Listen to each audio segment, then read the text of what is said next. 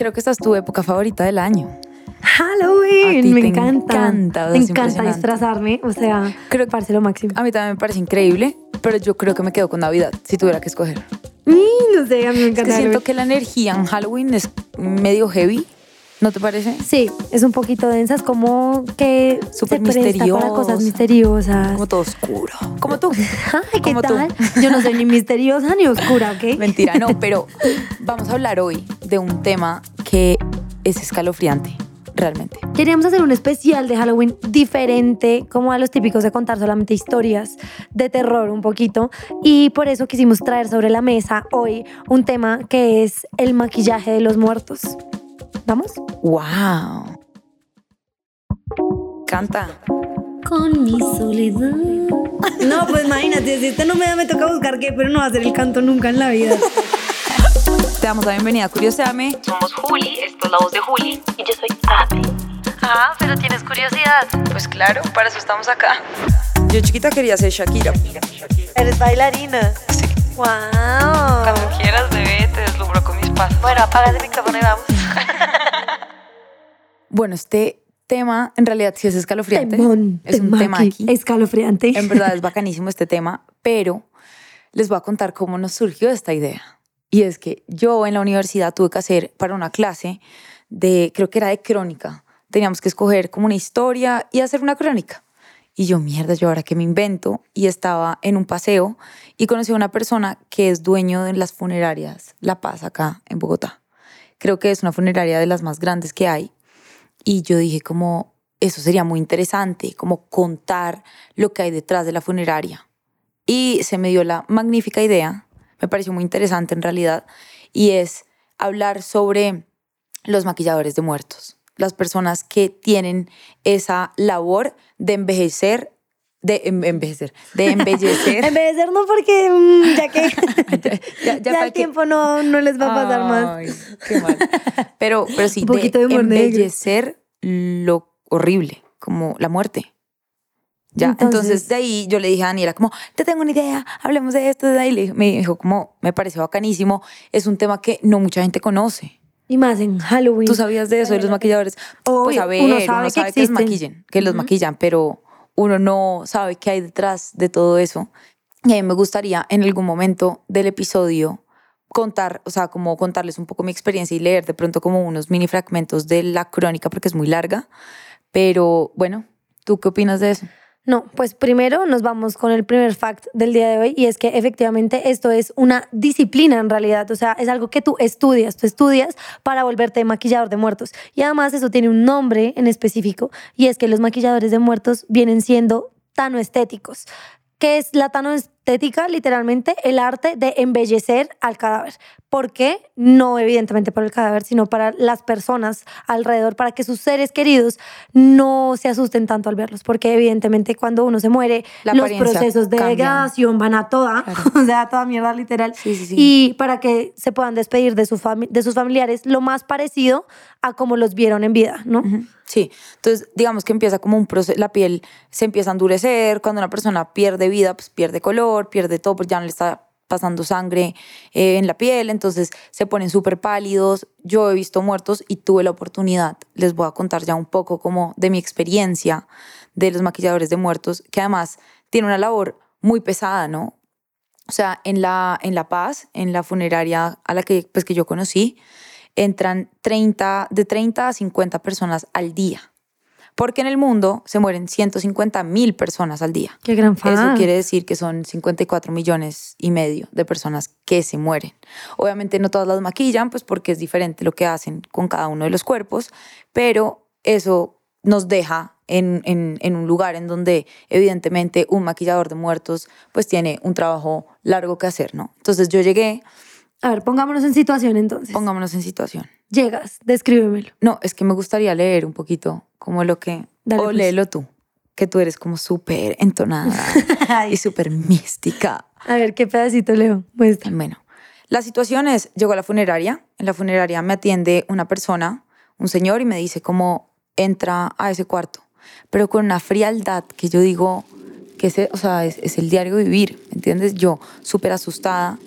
Cuando yo entro a este salón, El piso es blanco, las paredes blancas, se siente como un laboratorio, como si estuvieran haciendo experimentos.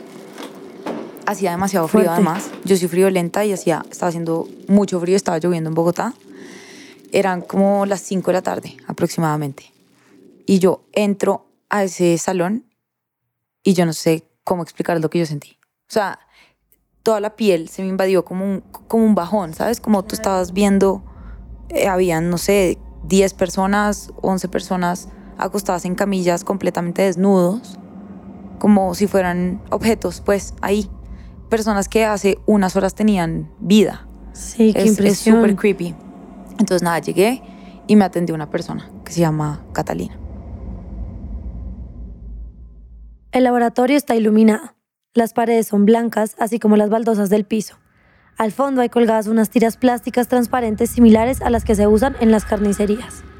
Las cortinas separan los cuerpos arreglados de los que esperan ser maquillados. Afuera de esas hay 11 cadáveres. Uno de ellos está desnudo. Es una mujer de 53 años de edad, que está tendida boca arriba sobre una camilla metálica. Su piel tiene un tono grisáceo y la textura es similar a la del muñeco de cera, como los del Museo de Madame Tussauds. Como no ha sido maquillada, la ausencia de sangre circulando por su cuerpo permite ver la palidez de sus uñas y de sus labios. El maquillaje va a disimular la falta de vida. Son las dos y media de la tarde. Catalina entra a la parte de atrás del laboratorio con dos manillas en las manos. En ellas están escritas la cédula, la fecha de nacimiento y la hora de muerte de la persona y el sitio donde será trasladado. Si desea, puede seguir. Está en su casa, dice con un tono de voz suave y tranquilizante. ¡Qué miedo! También siento leyendo literal una historia eh, de miedo, porque es que, a ver, tenemos que admitir que evidentemente todo lo que tiene que ver con la muerte es algo como un poco oscuro y misterioso precisamente porque se le ha puesto mucho tabú, ¿no? O sea, desde que, y aquí les va a tirar un fact demasiado bueno, y es desde que la Iglesia Católica se instituyó como la institución pues más fuerte del mundo, empezó a pasar que empezaron a cambiar mucho los ritos, por ejemplo, de la muerte. Entonces, antes uno sabía que cuando se morían los cadáveres, lo que se hacía era pintarlos y se embellecían. O sea, esta, esta, mm, digamos que este rito de embellecer los cadáveres no es algo nuevo, no es algo moderno. Esto viene de muchos años, solamente que lo hacían de manera diferente. Cuando se creía que el alma iba a transitar por otras vidas y que necesitaba llevarse sus cosas y que necesitaba estar lindo. Entonces lo ponían con la mejor ropa, lo, lo arreglaban, le ponían todos sus ornamentos y todas las cosas que querían llevarse para la otra vida. Y cuando llega la Iglesia Católica, pues prohíbe evidentemente todas estas cosas. Y mira que las ceremonias de velorio vienen de lo siguiente. Y es que se ponía sobre la mesa durante varios días al cadáver y la familia se ponía alrededor del cadáver varios días a ver si el cadáver volvía, como que si el cuerpo volvía a, a la vida. Y de ahí es de donde cambio, viene la idea del velorio, Y en cambio, que siempre es uno alrededor del cadáver. más rígido, más blanco, más de todo. ¿Tú sabías que cuando las personas se mueren, les siguen creciendo las uñas y les sigue creciendo el pelo? No, Ajá. cállate. Eso es un fact. ¿De verdad? Sí. No tenía ni idea. Ajá. Ay, qué horrible. Yo quiero seguir leyendo, quiero leer otro pedacito. Entrar al laboratorio es sentir desconfianza y miedo. El calor invade hasta mi última extremidad y se lleva la fuerza. No muchos están preparados para ver cómo bañan, le cortan las uñas y el pelo, afeitan y en algunos casos reconstruyen el cuerpo que horas antes estaba con vida. Adentro hay sangre en el piso. Dando la espalda está un hombre vestido de blanco con unos guantes de caucho que le cubren el brazo hasta el codo. Su aparente tranquilidad es aún más escalofriante. El desviste reconstruye señales de maltrato y en algunos casos, cuando el cuerpo llega a alto nivel de descomposición, remueve hasta gusanos. Todo esto como si se tratara de una niña jugando con su muñeca de trapo. A mano izquierda están tres duchas. En cada una hay unos asientos construidos en mármol. Ahí sientan el cuerpo para bañarlo con agua tibia. Así no gana rigidez y es más fácil acomodarlo en el cajón. No, súper spooky esto. Horrible. O sea, muy Halloween. Y te voy a decir una cosa. Por ejemplo, cuando estábamos hablando de, pues para em- hablar de este tema nos tocó investigar obviamente un montón. Y yo me encontré con una persona que se llama Paola Jaramillo. Ella es una persona que desde chiquita le gustaban mucho los cadáveres. Y entonces cuando ella encuentra, o sea, crece y encuentra que hay una profesión en la que va a poder vivir de los cadáveres, pues dijo, aquí es donde... No, pues apasionante. Encontré lo que Pues le di sí, al le perro. gustó, literal, y fue como, esto es lo mío, y tú estudias eso, por ejemplo, eh, yo me puse a investigar y tú puedes estudiarlo. Hay cursos para, pues, para poder maquillar cadáveres como de 200 euros y así. Pero qué tan Eh, diferente, 500 perdón que te, pre- Ujú. que te interrumpa, qué tan diferente es. O sea, porque entiendo que hay palidez en la, en la piel, entonces toca de pronto ponerle como una, una base como de más colorcito, rubor, de pronto lipstick o, Pues o es que ya en la nos está boca. bombeando sangre, o sea, se te chupa todo. O sea, a ellos les toca, además te voy a decir una cosa, lo primero que ellos deben hacer es que les toca cambiar toda la sangre por formol y por glicerina. Entonces, les toca sacarle los líquidos al cuerpo. La Ah, no, persona, ellos- los de los que, o sea, no solo todo. maquillan, sacan todo, sacan los órganos, miran a ver de eso también si hay algo que queda sirviendo o no. Y entonces, bueno, Paula descubrió este, pues, su pasión por los cadáveres y empezó a estudiar esto y dijo, esto es lo mío. Y ella de verdad le encanta. Entonces ella contaba historias y le decían, ella para sus prácticas lo primero que hace es llegar y poner música. Entonces le preguntaban, ¿por qué pones música para trabajar? Y ella decía, porque siempre hay ruidos que no se pueden explicar.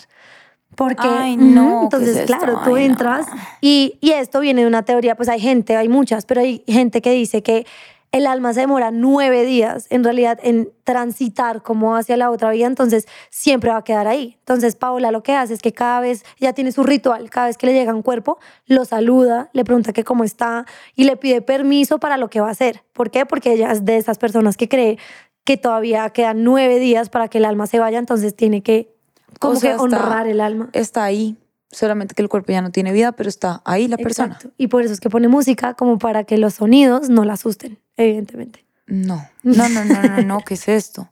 O sea, yo, uno cada rato ve como noticias de se despertó en, además siempre es como Taiwán, Tailandia, ah, no sé, como siempre es como por allá, yo no sé por qué pasa eso. ¿Qué? Que se levantan los cuerpos como de la nada. Pero eso es reflejo. Ajá. El cuerpo queda con reflejos, entonces eso puede pasar, como que se Ay, el cuerpo. no, ¿tú te imaginas que a uno le pasara eso? Yo creo que No, me muero, o sea, no, yo no, salgo corriendo, evidentemente. No, yo, yo, yo creo que tumbo el cajón, o sea, yo no sé qué hago, qué miedo. Además, el espacio no ayuda, ¿no? Como que lo hace súper, supremamente miedoso, o sea, todo eso, las clínicas, todo lo que tiene, las estaciones de policía, todo lo que tiene así como un puro espacio blanco, los manicomios, de Claro. verdad, como que son espacios donde uno entra y lo que cuentas tú inmediatamente se siente algo diferente, es una energía, es un todo. Ahora imagínate dónde están los cuerpos. De además de gente que sí, hay gente que se muere pues de muerte natural, pero toda esa gente que tiene una muerte violenta o que se muere antes de tiempo o que lo que sea, pues a veces sí son almas que no pueden transitar y tú eres la primera persona que vas a tener contacto con ella porque tú eres la encargada de quitarle los restos de vida e intentar conservarlo. Las personas cuando, mucho, o sea, pasa que muchas veces tienen es que abrirlos, sacarles todo, o sea, literal quedan como un muñeco de plástico, de, sí, de lana, y los rellenan de algodón, en algunos casos. Y ahí, nada, los cosen y ya ahí los meten como a cremación y tal. Pero es demasiado pesado. Obviamente, yo creo que como todo, es cuestión de costumbre. O sea, esta persona, Catalina, ella me decía como, yo ya estoy acostumbrada. O sea, para mí es como firmar algo. Es completamente normal para mí ver muertos. Y ese día, algo que me impresionó mucho fue que tendida sobre una mesa de metal había un bebé, como de tres meses y medio. Ay, no. Y ese bebé se había ahogado. Entonces estaban como taladrando, como la persona afuera del, del laboratorio estaba taladrando para ya como cerrar el cajón y ya estaban como maquillando el bebé. Obviamente el bebé pues no, como que no le tenían que hacer tanto porque estaba muy fresco. O sea, el bebé... Ay, no, eso son horribles. Son horribles. Estaba muy fresco. sí, Madre. pero, pero así dicen. o Sí, sea, es- claro. esos Pues, son los términos. Sí, eso Y ya era es- como, pásame el siguiente y pum, los tiran así en camillas y empujan las camillas porque las camillas tienen ruedas. Entonces los tiran así como uno, o sea, es, es muy pesado. De verdad que la energía es muy fuerte. Además, bueno, lo que te decía, una cosa es que te llegue el adulto de tercera edad, o sea, ya que vivió toda su vida, pero cuando son estas muertes violentas, hacen que también, por ejemplo, el proceso sea mucho más demorado. Entonces, tú te puedes demorar una hora normalmente maquillando a un muerto de una muerte tradicional, pero cuando son, no sé, heridas de bala, de cuchillo, de no sé qué, viene mucho más trabajo también de parte pues del maquillador, ¿no? O sea, además de que la experiencia va a ser un poco más traumática también uno encontrarse como, fue pucha, esta pobre persona, o sea, deben haber visto absolutamente todo, ¿no? Yo creo, sí, sí, sí, sí, total. Además, la funeraria a la que yo fui, esa funeraria queda, pues la sede a la que yo fui queda en el sur. Y ahí es donde más índice de acuchilladas hay, como de muertes muy violentas. Entonces, de atracones y cosas. Y me contaban que hay muchas personas que llegan diariamente con cortadas en la cara. Yo afortunadamente no tuve que ver, tampoco es que yo me pusiera a detallar a cada uno, ¿no? Pero digamos que yo vi mucho a la señora que te digo que estaba desnuda y no me acordaba, ahorita que lo leí, no me acordaba que todos estaban vestidos menos esa señora. Creo que como la vi tanto a ella, no, no hice consciente que todos estaban vestidos menos ella. Mm. Pero no, no, no, o sea, es demasiado pesado. Y yo creo que hay momentos en donde ni siquiera se puede maquillar a la persona. O sea, yo creo que tiene que haber casos en donde hay reconocimiento de cadáver, pero yo creo que en el funeral no dejan que la gente vea porque de pronto no hay forma como reconstruir. Cuando queda tan desfigurado, por ejemplo, cuando, es a golpes, cuando matan a alguien a golpes, que literalmente toda pues la estructura o sea queda destruida, creo que ahí es una vaina que uno dice, qué impresión. digamos que esto me hace pensar mucho justo en esta serie que está ahorita en furor, la de Jeff Donner, que no, no, sé cómo se pronuncia bien el apellido. Eh, él hacía un poco esto, ¿no? las víctimas, lo que intentaba hacer con las víctimas era como medio volverlas zombies, y les inyectaba como un montón de cosas en su cerebro y ninguna de ellas evidentemente sobrevivió para poder conservar más tiempo el, pues el, el, el, cuerpo y el resto pues lo disolvía en ácido. Eh, y es una vaina muy impresionante porque es, no sé, como que justo en esta época de Halloween, que en verdad es cierto, uno empieza octubre y es lo máximo, pero la energía igual sí cambia. Es distinta, como que las cosas son mucho más tenebrosas y spooky. Ver esta serie es una vaina como que impresión, ¿no? O sea, la muerte es algo todos los días, pero la muerte puede ser algo tan tranquilo y natural como algo muy, muy loco y salido de toda proporción. Y de verdad, ojalá la vida lo salve a uno de una muerte así de traumática. ¿Te parece si nos vamos al hotspot? Vámonos al hotspot. ¡Tarán!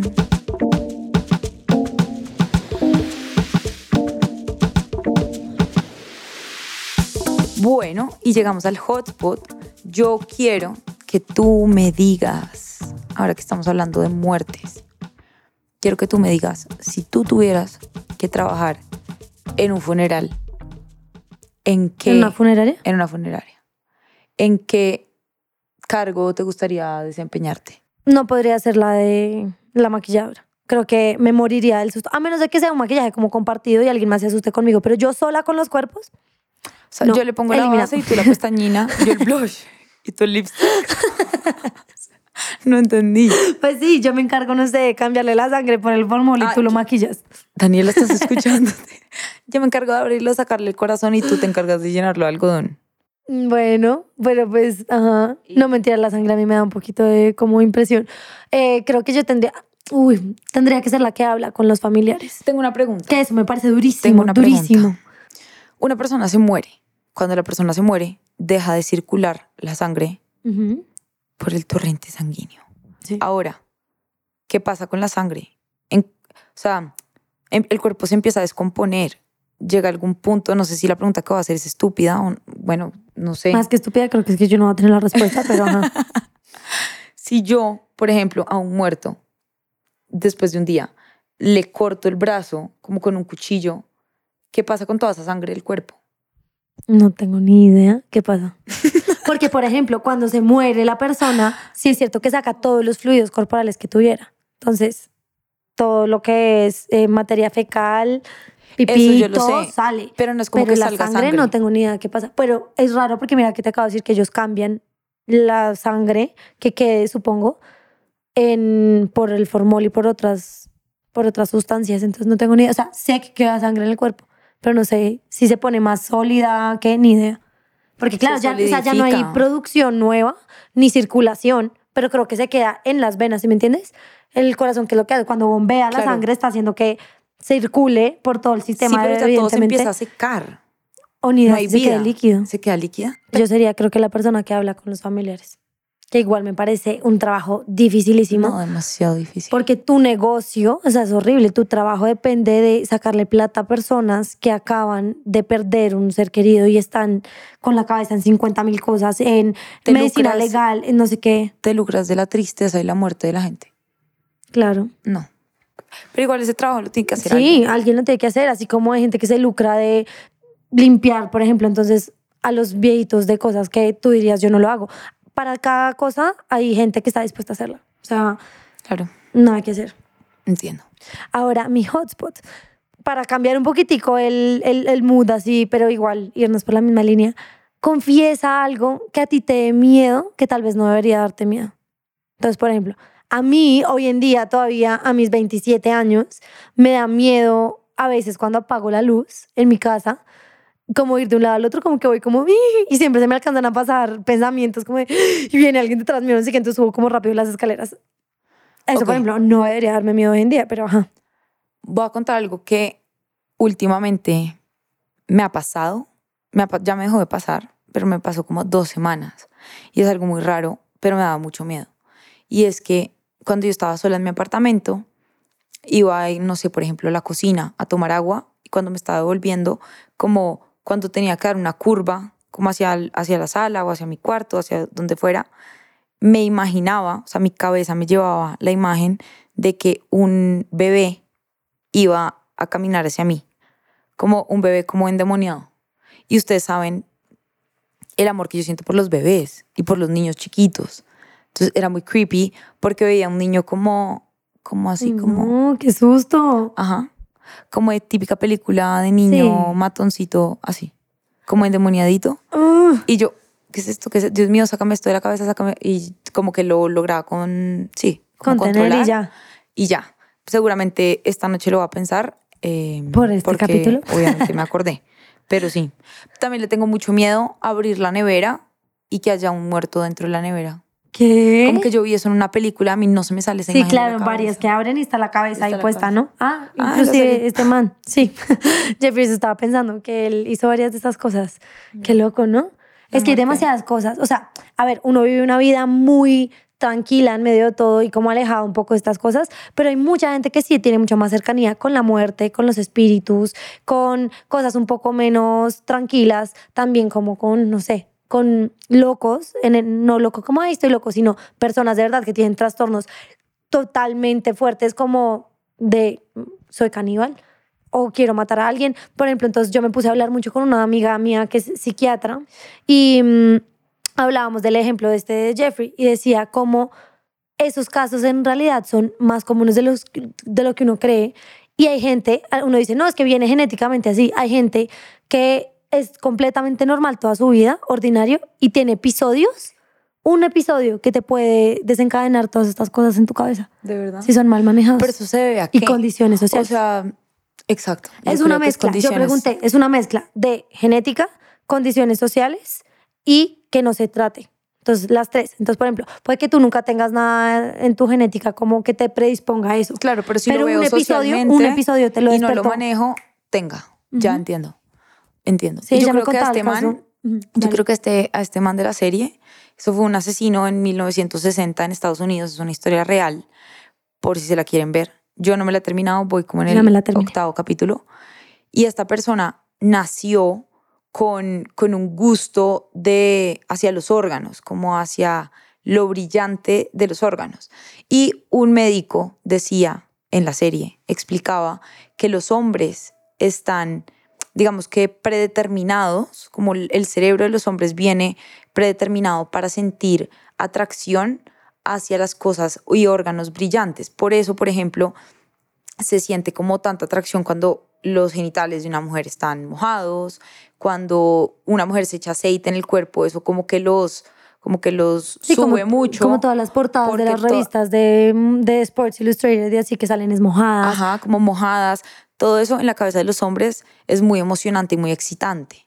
¿Ya? Entonces, este niño, que además, pues por ser hombre, digamos que viene con eso en la cabeza instaurado, también tiene un papá que desde chiquito le está enseñando que mate y que inspeccione los animales y nunca lo tratan porque tiene una familia completamente disfuncional, que lo deja solo, que lo abandona a los 17 años, que no le para bolas, que... Y que la mamá también tenía ya su tema psicológico fuerte. O sea, era todas las condiciones juntas para un cóctel de y desastre. condiciones eh, sociales también, el tema de la policía, ¿no? La negligencia. Sí. Entonces creo que sí son como muchas cosas alrededor que desencadenaron esa locura específica en esa persona. Pero, por ejemplo, mi amiga me explicaba que había un caso de un médico, pues que toda su vida fue totalmente cotidiana, normal, y un día de tanta presión, de tanto no sé qué, porque le estaba estudiando medicina, estudiaba y estudiaba y no sé qué, y hubo, se enfrentó como a un episodio y se le empezó a desarrollar la esquizofrenia.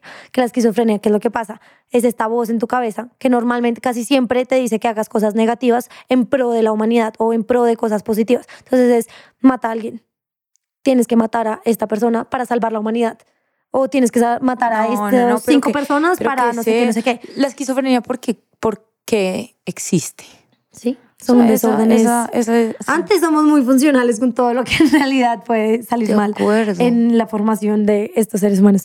Pero bueno, me Wow. pareció Me pareció un capítulo muy interesante. Es un tema que Happy Halloween. Sí, como que nadie habla el tema de los maquilladores de muertos. Creo que es una profesión que no mucha gente conoce y uno siempre habla el obrero, el abogado, el médico, el oftalmólogo, pero uno nunca habla del maquillador de muertos.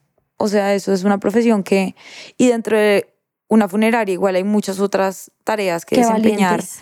Que, Qué valientes, ¿no? sí. Una función, una, una tarea para valientes. Y definitivamente, porque como ya nos contaron, sí hay sonidos raros, sí hay cosas raras. Definitivamente la muerte es algo que le hemos puesto tanto tabú que no la hemos explorado. Entonces hay muchas cosas que no podemos explicar, que simplemente están y es como ¿Tú le tienes miedo a la muerte? Sí, y, le- y más que miedo también respeto. Todas las cosas que tienen que ver con Yo muerte. respeto la muerte. Sí, todo lo que tiene que ver con muerte. O sea, como que yo no soy de, ay, metámonos a la casa embrujada donde se murieron 10 personas. ¿Para qué? ¿Para qué? No es necesario. O sea, si hay almas que no pudieron salir adelante, o sea, me parece que es abrir puertas que después, como es tan desconocido, no sé cómo cerrar. Así es. Y bueno, nada, esperamos que les haya gustado mucho este episodio. Acuérdense de seguirnos en nuestras redes sociales como arroba Daniela Bisambra B, arroba Curioseame Raya al Piso, arroba Juliana Sedan. Y nos vemos en un próximo Suscríbanse especial. en Patreon también. Ahí subimos mucho contenido exclusivo y nos vemos en un próximo, bueno, nos escuchamos en un próximo capítulo y en un próximo Halloween. especial. Chao, chao. Disfrácense y pidan dulces.